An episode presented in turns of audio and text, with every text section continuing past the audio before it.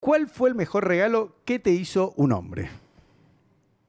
Me regalaron una moto. No. Sí. Una moto. Pero para, seré curioso. ¿Una moto importada, cara o una moto estas que veo acá por Colombia, chiquititas que pasan por los autos? No, una moto de alto cilindraje. No. ¿Y vos sabías manejar motos? No, no sé manejar moto todavía. Apenas pues me la regalaron de cumpleaños y pues voy a hacer las clasecitas.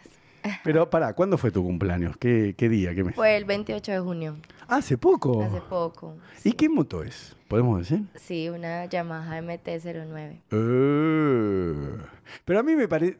Te la regaló, bueno, obviamente un hombre, digo, pero me parece que se la compró para él. Es una excusa, ¿o ¿no?